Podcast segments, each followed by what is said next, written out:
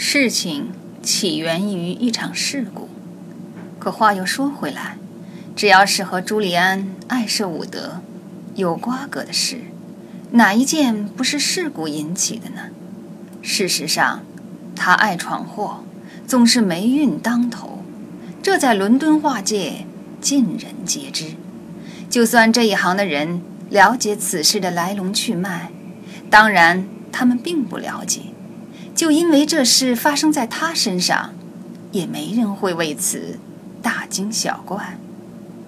这位艾舍伍德先生，据说是来自苏富比古典绘画大师研究部门的一位才子，他是老观念忠实的追随者，又是一位颇为前卫的艺术家。他孜孜以求，工于规划设计，可惜事情发展总不像他计划的那样。尽管并非他的错，结果却往往是一团糟。顺理成章，人们对他又是敬献敬仰，又是遗憾怜惜。这个特点对于一个在他这样地位的人来说，实属罕见。朱利安。爱是伍德，让生活变得不那么令人乏味。正因为这一点，伦敦的时髦人士追捧着他。他的画廊坐落在一个叫做梅森院的地方。梅森院铺着鹅卵石，是个四四方方的小庭院。他的画廊就在院子最远的角落里。占据了曾一度属于福特南和梅森百货公司的年久失修的三层货仓。画廊的一侧挨着一个二流希腊船运公司的伦敦办事处，另一侧是一家迎合骑小摩托车的美丽办公女郎口味的小酒馆儿。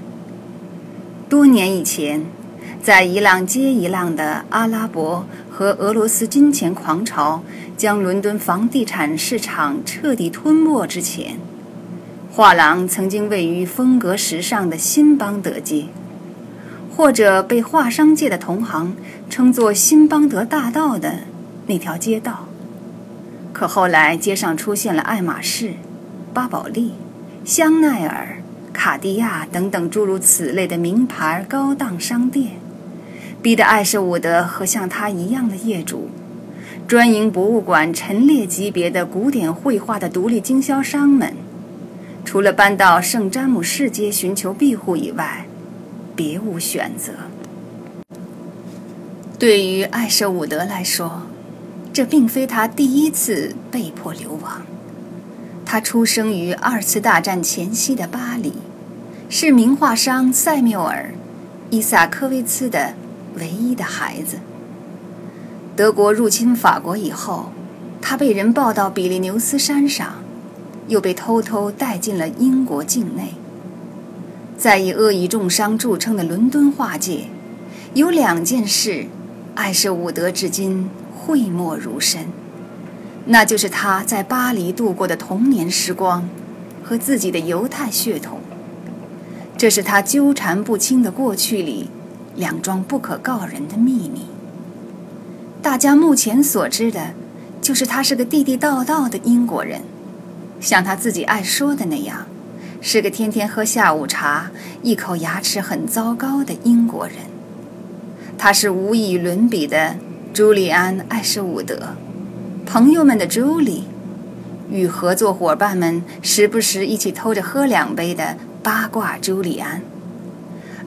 而在那些经常使用他那双永不出错的眼睛的艺术历史学家和美术馆长中间，他就是尊敬的教皇陛下。他忠诚可靠，有时甚至忠诚到被人利用的地步。他有着无可挑剔的行为举止，却从没有过真正的敌人。对于一个像他这样，用整个一生研究和对抗艺术界的阴暗面的人来说，这可真算得上是一种成就了。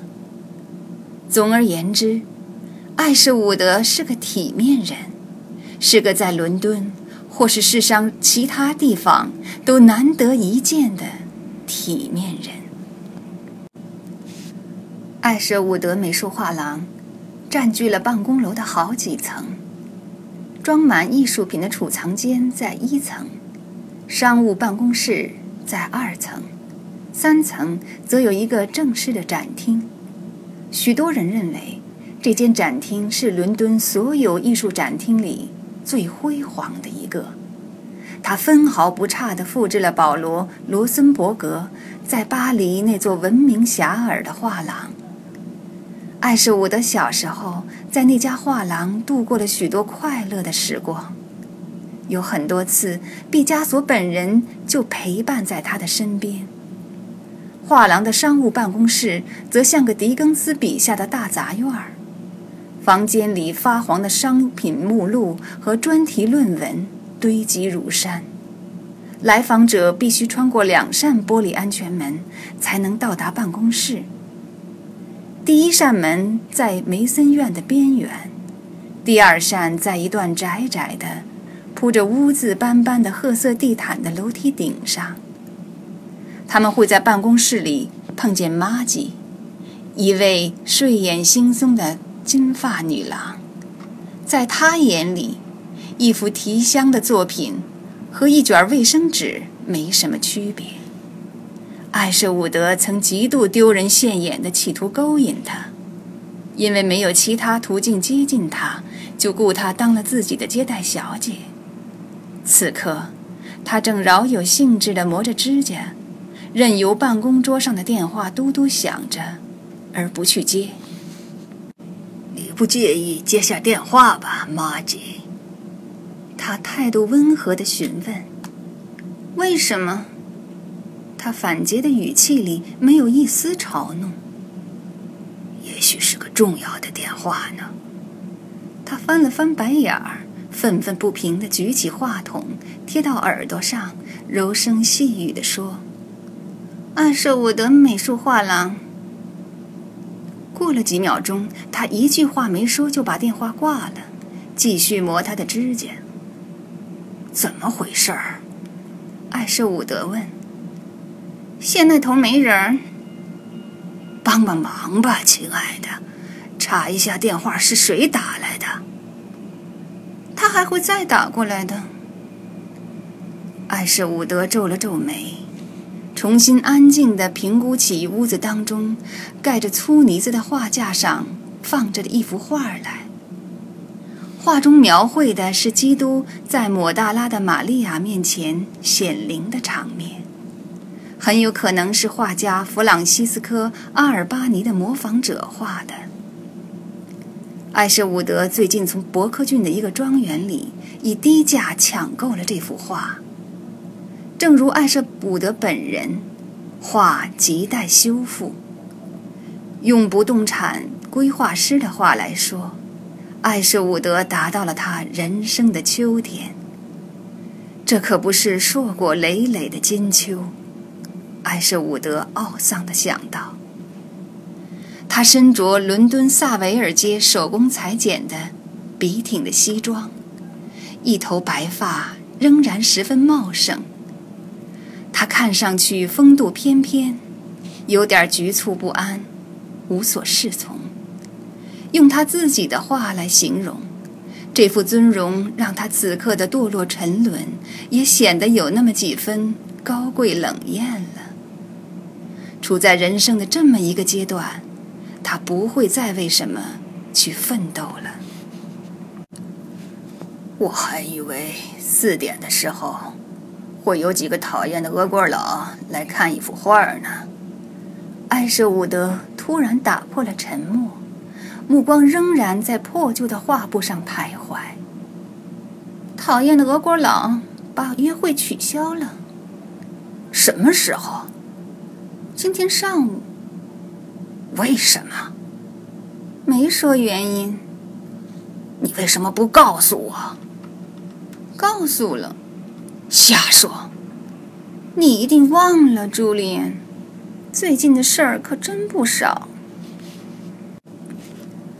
艾舍伍德狠狠瞪了玛姬一眼，一个劲儿纳闷自己当初怎么会看上这么个讨厌鬼。看到月历牌上再没有别的预约，而且确实也没有什么更有意义的事情可做了。艾舍伍德穿上大衣，步行到格林餐馆和生蚝酒吧。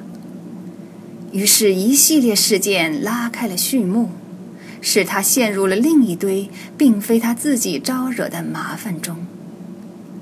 当时的时间是四点二十，对于通常情况下光顾餐馆的客人们来说，这会儿还有点早。酒吧里除了西蒙·门登霍尔以外，空无一人。门登霍尔的皮肤永远晒得黑黑的。他是佳士得拍卖行的首席拍卖商，在一次以色列和美国联手的谍报行动中，门登霍尔在自己毫不知情的情况下起到了重要作用。这次行动的间谍人员打入圣战恐怖组织内部，该组织当时正把西欧各国炸得暗无天日。艾舍伍德知道这些，是因为在这次行动中。他也扮演了个小角色。艾舍伍德不是间谍，他是个间谍助手，专门为一个间谍工作。